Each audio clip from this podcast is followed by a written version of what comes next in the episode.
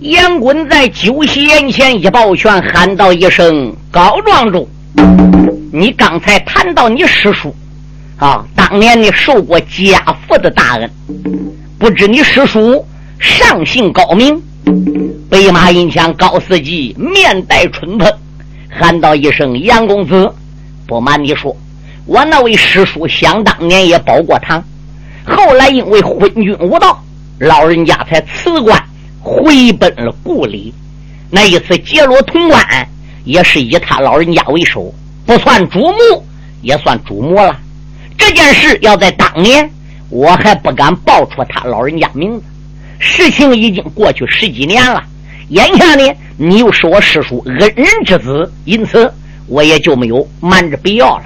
我打嘴说话，我那位师叔姓夏，名叫夏书烟，人送外号。花枪手，哎呦喂！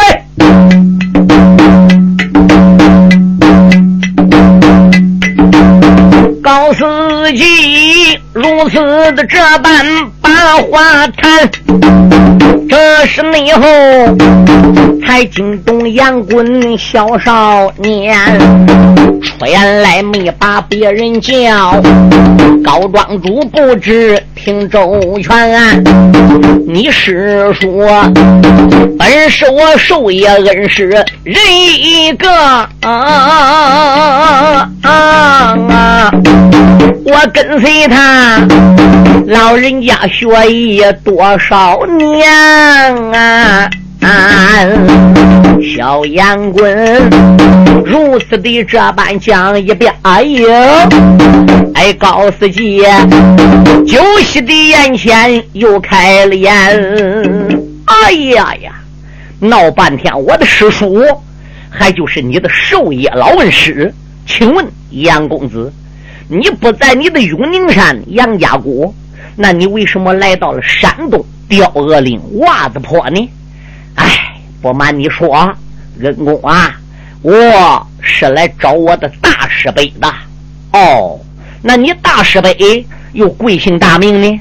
我师辈老人家的名讳，我先打嘴后说话，姓夏，名字叫夏书奇，人送外号神枪手。哎。飞马银枪说：“高司机就说了，那你的师辈就是我高司机的实话。高司机如此的这般说了一遍。那杨棍忙忙的跪在地平川，我认为你是哪一个？原来你是同门的师哥，到了这边。师兄你在上，我在下，杨棍我来给师哥请请安。北马银枪啊，见此的光景，开了个口啊，上前。你来，弯腰又把师弟来搀。哎呀呀！白马银枪说：“怎那么巧？你是我师叔所收的徒弟，我便是你师辈的弟子。我们俩等于是亲亲的师叔兄弟。曾经我听俺师傅老人家演讲过，他老弟兄俩一生一世。”每人每只收一个徒弟，那请问杨师弟，你跟随俺师叔学艺的时候，你师兄弟共计是几人呢？杨棍说：“就我一人。”那师兄，你跟随我师伯学艺的时候，你师兄弟又有几人呢？白马银枪说：“不瞒你说，我也只有自己。俺师傅并没收两个徒弟。”哦，原来如此。哎，我说小师弟呀。你不在你的永宁山，你出来找我师辈干什么？我再来问问师弟，那我的二师叔最近几年老人家身体又如何呢？高司机一句话儿都问清楚啊！那杨棍耳目的之中泪扑簌。哦哦，凄惨内惨，出言来没把别人叫，喊一那声，师哥你不知听清楚，俺师傅教我的枪法一百路，没了内线哎，得病死在杨家谷。曾记得那年我刚交十岁整啊，可怜那人，我又是灵官又是苦，我把我师傅葬下去，一心内心要离开那座杨家谷，洛阳内地，我一心找我十倍父。把剩下呀所有的枪法都练熟。父母双心，他见我杨棍年龄小啊，才把那我留在了永宁大山谷。我今年啊七八的年龄叫十五，哦我都偷偷的离开了父亲，离了山谷。洛阳内地。夏家的寨里寻北父，才听说老人家数年之前已外出。我发誓不找到我的老北父，绝不回奔高山谷。没了内想啊，刁家镇里得了个病，这一那会儿来到了庄上说清楚。我只能说，庄真的上边拜谢你呀，没了内想啊，顶到了师哥你的 K 五啊，这都那是三三的假意是成话，这是内后北马的银枪雷扑簌。北马银枪高司机一听说他的亲师叔花枪杨已经死了，后事都是杨家父子给办。一方面疼师叔哭的，二方面呢也感激杨家父子啊。哎，我朝天说报答杨家的恩，报答杨家的恩。可是顶今天呢，我还认不得杨家的人。今天跟我师弟见上面，我师弟又传来这个噩耗。二叔叔已经死了，后五天我见到俺师傅，我该如何向他老人家交代呢？杨滚一抱拳说：“师兄啊，你见到我的大师伯了吗？不知道我的大师伯身体又如何呢？”高司机听罢了师弟的一席话，喊了那声：“师弟，你不知听我啦。”俺师傅老人家身体很健朗啊，终日那里他不是涉水江山来攀啊。啊！游三山来逛五岳，这个动不动他就把所有兵器来转。上个那天啊，老人家来到我的雕鹅岭，整整那的在我的家里过月吧。老人家过了一个月，这个临走时带走我高。家后代的产，俺师傅上天还在我家里过了个把月呢。走时候啊，把你个徒侄，我个儿也给带走了。哦，那他把我个徒侄带走干啥呢？俺师傅说了，说我这个儿子骨骼清秀，是一块修文亮武的上等佳品，因此他要把他的徒孙呐给带去。好好的传授武艺哦，原来是这样。那不知令郎叫什么名字？我不瞒你说，他的大名叫高行周，他的小名叫高宝通。从小，因为他生下来呀，头上边长了一个圈子，猛一看呢，就跟那个鹞子似的，所以我给他起个小名，外号，人都给他喊高鹞子。哎呦，那位同志说：“牛崇光，你北忙唱哦，闹半天，这个白马银枪高司机还是高行周的爹了。”对呀，大家你往下边个听，大宋朝不有几大家吗？包苗吕寇虎杨高，我唱这部书叫《杨家将前传》，名地上叫《杨家将前传》，可是这高家目前在唐朝末年也早已经出来了。大家听我唱那个《虎阳合兵》上边有个金毛虎高英走马报号的，那个高英不是银枪太保高增的儿吗？那个高增跟杨文广跟霍延庆不是一代的吗？那个高增的父亲不是平南王高锦吗？平南王高锦的父亲不是高君宝吗？他不是刘金定所生吗？高君宝那不又是高怀德的儿吗？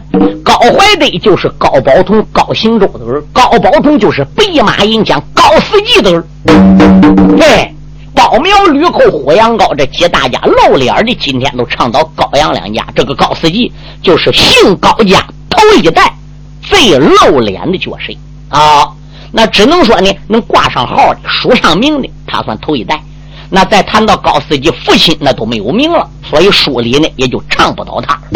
这个杨家最出名的，那也就是从杨滚开始的。提起来金刀杨慧来说，大宋朝人呐。知道呢还比较少，所以呢这个时候怎么样？唱到杨滚了还小，他刚刚才出世，是杨家最露脸的头一代。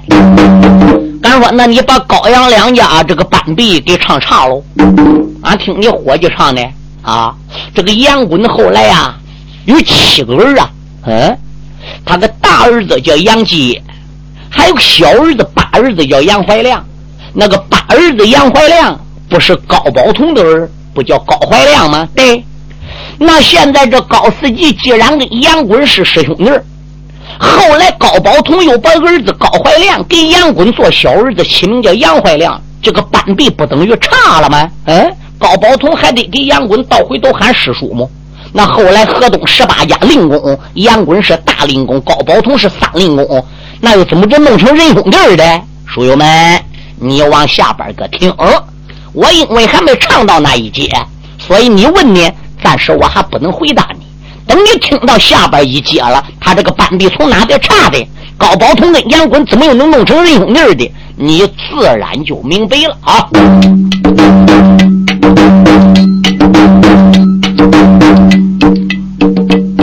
告诉内记，K 社的里边。大花名，何战内战，气坏了杨棍小英雄。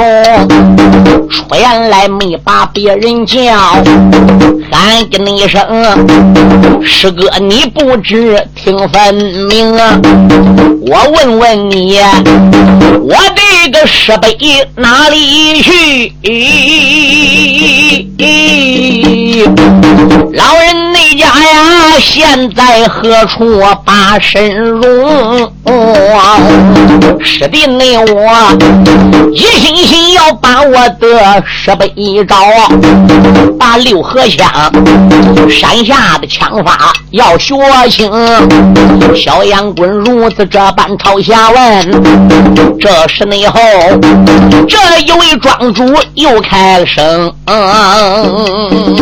师弟啊，你急于求成，要问俺师傅老人家哪儿去了？我不瞒你说，老人家是走无定处，连我自己都不知道。他把我儿高宝通、高行周给带哪去了？一走都没有信，下落也不明。你问我，我又怎么对你说呢？老人家走时，我问了，你猜俺师傅怎么跟我说的？我啊游三山，逛五岳。哪点有好景，我往哪里去；哪点风景好，我往哪里去。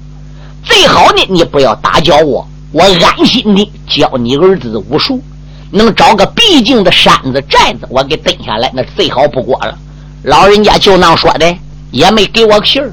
包同一走也没来家，你又知道老人家到底哪去了呢？啊，那你急于求成找他，要把剩下这二十八路没学完的北霸六合枪，请他老人家指教，你给学了。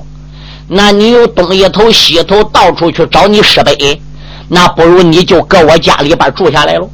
有师哥我代替俺师傅来传你没学完的二十八路北霸六合枪啊！哎呦，杨滚说师兄，我没好开口啊。我明知你比我进门早，跟俺师辈学，肯定把一百二十八路北八六合枪给学完。毕竟来说，俺是师兄弟。你又不是我长辈，我怎么想向你开口呢？师兄既然先开口了，那你能舍得教我了，那你就受小师弟杨滚的一拜了。杨滚这就又拉架要跪。高司机前边一近身，伸手把杨滚给拖起来了。小师弟不必客气，你我既然是亲亲的师叔兄弟又不是外人，那还有什么可说的呢？愿意住在我家吧。要愿意住在我家，公吃公喝公住啊！早晚把剩下的枪花交的你到炉火纯青，登峰造极了。师哥啊，我也就高所以高兴了，我也算安心了。杨棍说：“师兄，那那我就多有打搅了。”哎，哪里话来？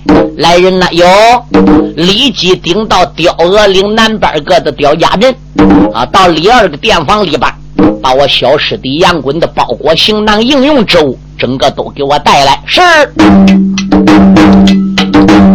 从此以后，小杨棍落到袜子坡。第二那天，要跟随师哥。把枪来学，弟兄你俩刚刚才来到练武的场啊，高司机单手才把长枪托。啊！出言来没把别人叫，小师弟不知且听着，你把枪法耍一遍，来让师哥且关着，我看你学得怎么样？啊啊啊啊！枪法的之中可有欠缺？啊！小杨棍大约一声的好好好啊，伸双手才把枪来拖。师哥，那那我就献丑了。哎，自己师兄弟何必客气呢？好，杨棍就把跟随师傅花枪样夏书烟刻苦锻炼几年学出来这一百路的北霸六合枪，从头至尾给他刷了一遍。然后把枪往枪架子上边个一放，抱腕弯腰，师兄师弟我献丑了。这时候啊，北马银枪高司机就说了：“师弟啊，什么事？一方面你还年轻，今年才十五岁；二方面，毕竟你进门时间的短呐。师叔虽然是穷囊相赠，你毕竟来说呢，练的。”还有不到之处，师哥，我要说了，那你可不要生气哦。杨棍说：“师兄，我不耻下问，来到你的跟前，等于是你的学生，该说你说，该讲你讲，你不讲，我永远也不知道缺点呐。要叫外行人看呢，你枪法耍的倒也不错；要叫师哥高司机我来看，确实还尚有不足之处啊，尤其是。”虚不足虚，实不够实，进贼不锐，退贼不速，其势不显，其节不短，静不如山，动不若停。哎，可以说没练到精妙之处啊！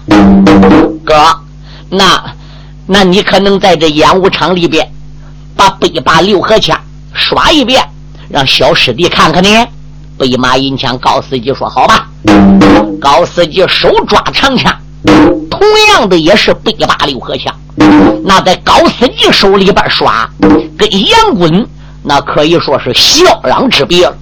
一开始能见到枪法，能见到人，赶到十路八路一刷过了，是光见枪法不见人，唰呜呜。呜呜呜呜呜呜呜呜呜呜呜呜呜呜呜呜呜！杨滚站在一边，心中暗想：好枪法。可是他心里光佩服好枪法，嘴里边没往外说。怎么的？杨滚这个人天生的有一种傲骨，老认为是老子天下第一，所以他心眼佩服师哥枪法耍得好。可他嘴里边呢，还不好往外边说。不断内是枪法也耍够一百一路，高司机喊一声师弟听清楚，下山的枪法还有。二十八路，烟雾内场啊，师哥我今天都耍出小烟棍，山一山二目定睛的看，高司机双手又把长枪扶。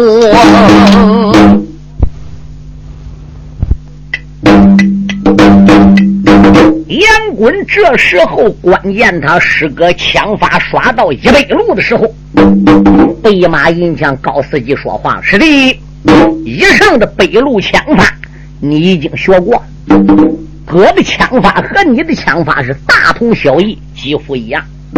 下边这二十八路你从来没有学过，师叔也没来得教你。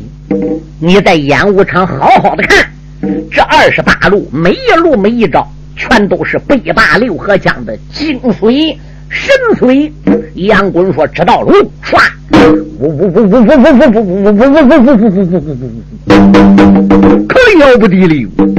杨棍这时候看在眼里，是写在心里。刚才心里服，嘴里没好意思说。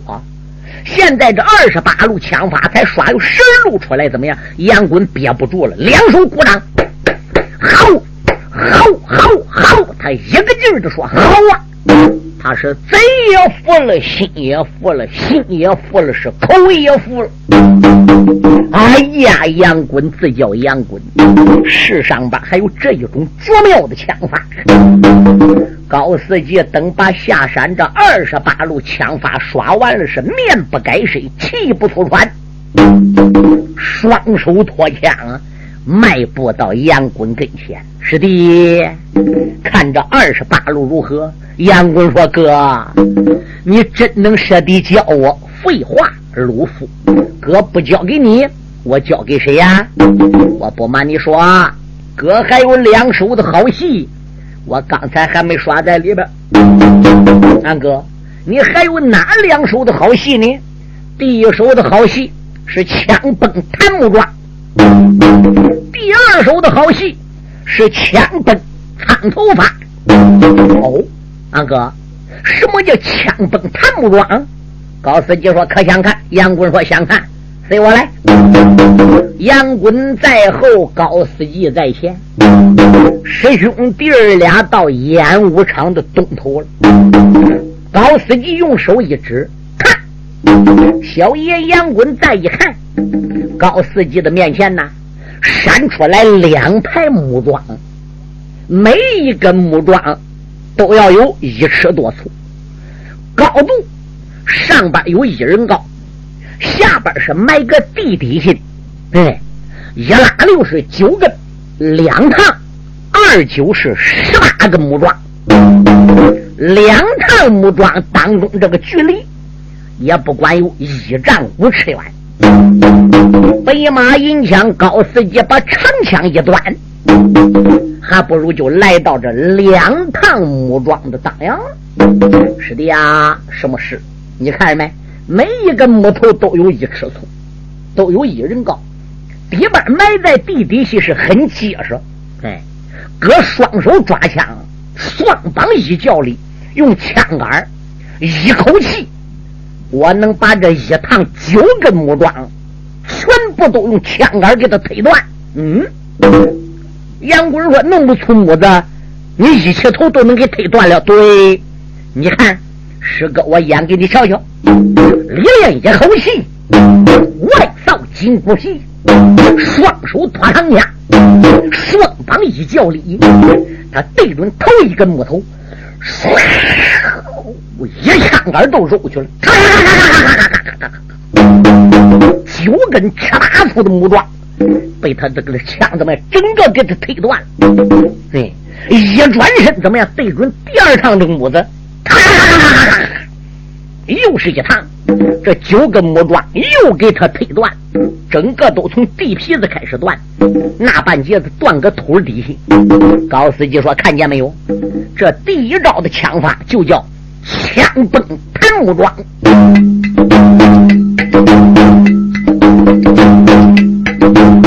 高司内急，露一手枪崩弹木桩。何战内战，吓坏了公子本姓杨。上前内来报完的当兄师哥喊呐，师哥呀，你可能差人领在看木桩啊？我也来试试我的力量啊！我看看我能推到几根木桩。高司机大约一声的好好好，传命令，家农的员工着了个慌。高司机一声令下说：“来人有，好好的给我另栽木桩啊！木桩取来窝子挖好。临时这个木桩歇个底板怕不牢靠，北马银枪高司机差人用砖石头卡在这木桩的窝里。”砸又砸，倒又倒，踹又踹。高司机到跟前，双手抓到木桩，那么轻轻的使劲揉住的，一晃呢，感觉这个木桩埋的稳当可以。哎，当时高司机就说：“师弟啊，暂时就埋一根，你看看可能把它折断。如果要能把它折断的话，我再多埋，看你一拉溜一攒劲能折断多少根。”杨棍双哥。最起码也得埋上个三根五根的呢。高司机说：“你要能把这一根给推断，我认为也就算不孬了。你不能认为你有劲儿，你不能认为你平常感觉着自己可以。可是这个枪崩弹不转，一要有背力，二还得有巧力。没练过这一手的头一下，大概就这一个，你也不好把它折了。”杨贵有点不服，哎，趁手把枪抓过来。心中暗想：俺师哥，你小看我，我非叫你看看我杨棍，也不是平庸之辈。那灌足了力量，双膀一叫力，哈！老妈妹，那个木桩怎么样？啊，紧紧紧紧一鼓，那鼓用是没埋结实的，刚刚才砸上的，他根本就没给折断。他还不服，枪又抽回来，哈哈哈！连住砸两三下。十八粗那个木桩也没有砸断，哈哈哈哈哈高司机说：“师弟，不要再砸了，那个木桩跟你又没有仇，三四下都没砸断，你何必叫那个木桩再去受你那个枪罪呀？”杨滚臊得个满脸通红，俺哥看起来冰冻长江非一日之寒呐。小杨滚满面的纸上通流红，喊了那声：“师哥，你不知要听清，眼目内向啊，你可能耍耍。”第二招，枪崩的苍头走一层啊！高司机大约一声的好好好啊，叫两遍，啊赶紧紧的吊灯笼。俺哥，你不说你还会什么枪崩苍头发的吗？嗯，你崩给我看看是怎么样个崩法？高司机说行，赶紧的，怎么样？买一根桩，把这料啊灯笼给我吊好。杨棍双哥吊灯笼干啥的？高司机说：“木桩埋好啊，吊个灯笼，灯笼上边呢粘一点饭粒子、米粒子，在这灯笼上边啊。我把这个灯笼往杆子上一吊，这一会儿会儿灯笼上摸这个饭粒子上啊，就要招苍蝇来了。这一窝苍蝇围绕灯笼上边这个饭米粒子搁点吸，全部都是头朝里啊，翅膀朝外，腚朝外，哎，苍蝇头都围个当阳来吸这个食。我那么把枪一抖，对准灯笼上这一窝苍蝇，啪哧一点，这个苍蝇头整个都被我枪给囊到了，哎，歪歪搁地下都死了。可是灯笼上边这个饭粒儿不带掉的，灯笼上边这个纸更不带给戳破的。刚才那枪崩檀木桩法是硬功，枪崩苍头法。这是个软功，师弟，你要能把软硬这两样结合打师哥这学学了，你杨棍今后就行了。杨棍说：“师哥，枪崩檀木桩法我看过，我也试验过，那个功夫倒好练，我也佩服师哥你高。至于这个枪崩苍头法，师哥，你到底有没有这个把握呢？” 高司机说：“灯笼要破了，是我没有本事；灯笼上边抹这个饭粒子要掉了，算我没有本事。趴在饭粒上边吸的那苍蝇头，我要说扎到旁边没扎到苍蝇头，算你个枪法没学到家。”杨棍心想：要真能到这种地步，你别说这枪法，他还真练到了化境了。好。就看看俺师哥的手下人没多会儿把庄也埋好了，灯笼上边木耳换粒子也给吊好了。那不能吊过于高，得保持枪能够着的。你会吊到那三四丈高，高司机搁地边够不着，那都能管劲吗？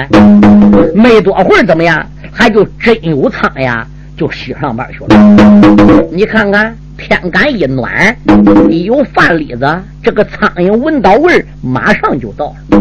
哦。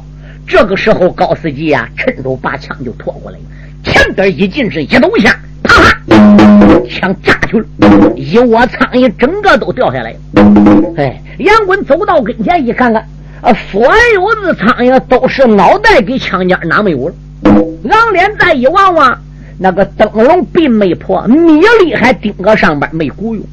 杨棍。佩服的五体投地，一抱拳说：“师哥好，枪崩苍头发，枪崩檀木桩，哥你真练到炉火纯青了。你能教我吧？”高司机说：“教可是教，你得把二十八路枪法给学会了，最后才能教你这个。这可不是一日之功啊！”小杨棍落到了这座。高家庄，从此以后，他跟随师哥来学枪啊，了不内的破坏了被马银枪高司机。可以你说，天不离烟窝场啊，人前的背后都指点呐，那杨棍。把师哥的教导记在胸膛，命的内里，他二人本是师兄弟，这个实际上啊，好像师徒这一场，我有心一天一天的往下唱啊。小四叔何时能唱到热闹那一档？到何时我唱的？战里一场战，到何时杨棍自称火山王？到河内时河东的地界令工作？到何时去报北汉王？小四内说，方一的简单落为庙，今之的啰嗦为哪桩？那烟棍袜子破一戴就是两年整啊！啊可以没说学的个枪法真不让啊啊啊！杨棍待在他师哥白马银枪高司机的高家庄袜子铺，整整是两年下来了。他不仅把他师傅没传给他的二十八路枪法给学完，把从前的枪法又跟随师哥子们贯穿一遍，而并且把枪崩檀木桩法、对枪崩苍头法两样的绝技，从师哥高司机这里也都全学了去。北马银枪高司机能做到什么样？杨滚现在就能做到什么样？哎，高司机呀，也就说：“师弟呀，什么是啊，师哥？待在师哥这两年多来，除学了枪法，除学了枪崩檀木桩、枪崩苍头法之外，软、硬、轻这几样的功夫，师哥我也没瞒着你，我也全部都传给你。凡是你哥会的，现在你呀。”就没有不会的了。哥呢，推心置腹的说那么一句话。现在哥啊，是没有什么可以教你的了。杨滚知道高司机说的一点不假，全部是实话。他看得出师哥高司机疼爱他，也不是藏心秘籍之人呐。两年来，高司机对杨滚来说。那真可谓是穷囊相赠。杨滚一抱拳说：“师哥，你虽然穷囊相赠，虽然我也都学来了，比起经验，比起火候，师弟杨滚比师哥还差那么一大截子。嗯，经验上边呢，比哥是欠缺点火候上边呢，比哥来说也要有九成啊。”就算有点底的地方，比不了你哥的，也基本上不差什么啊。这一天下午，在弟兄俩吃酒的时候，杨滚就说了：“师哥啊，什么事？有一件事我想问你，不知俺哥可能跟我讲？”高司机说：“知无不言，言无不尽。你我弟兄，那我能瞒着你吗，哥？”你说，当今这个世上，谁能称得上是第一英雄呢？高司机看杨滚一边说话，一边好像有一种洋洋得意的那一种味道，看得出杨滚好像啊是马皮胶。高司机把个眼一翻，哼哼，那你说，当今的天下，谁能算第一位英雄呢？杨滚说：“我不知道。”我要知道的话，是俺哥，我还问你们。高司机不大高兴，两眼一眯，喊道一声：“师弟啊！要以师哥来看，当今天下第一位英雄，我看暂时还数不出来这样的人啊！小师弟在我家里边，一百二十八路枪法已经学完，两样绝技软硬轻功夫也都学了。”按道理来说呢，也能称得上是个英雄，也能算上一条汉子，是个人物。可是师弟，万万不可心高气傲，你的心里更不能想到你是天下独一无二的英雄。杨贵心中暗想：我这个枪法比师哥你不差什么，软硬轻功夫也都教给我。在我的心目中，我是最佩服我师哥了。可以说，我佩服我师哥高司机，比佩服俺师傅花家娘夏淑燕还要厉害。哎，只有师哥比我杨棍高，骂过俺师哥高司机，你就没有比我杨棍高的。这是杨棍心里话。他看师哥高司机不高兴，所以他这个嘴里呢就不敢说。啊，安哥，我这个本事差早了。嗯。高司机说：“你这个本事还真差着，俺哥，我比你确确实实是差，可是我比旁人不差。住口！你比我差，比旁人不差，你比我差了，我要比人还差之千里呢。嗯，安哥，到你这个本事比旁人还差之千里。对，练武这个行当里，你听着，你哥这一点点小本事。”是米粒之珠，不能放光啊！论武术这一行道，我等于只学了九牛一毛，等于只学了沧海一滴。人外有人，比人能；山外有山，比山高。你比不了我，我更比不了其他人，所以还不能说谁是天下第一。练武这一行，一无止境吗？学无止境吗？谁能说谁本事学到顶了？杨贵心中暗想：师哥话是那样说的，可是你这几句话是批评我的，话中有话。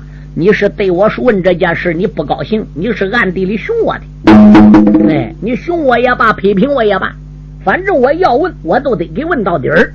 安哥，那要照你这样讲，这天下还能就没有出名的角色吗？你打过我了，我打过你了，总有俺大家打不过那个人吧？俺要大家天下人都打不过那个人，那个人就是真正的英雄，他就可以数第一。哈哈哈哈哈！师弟啊，我不瞒你说，世上能人太多。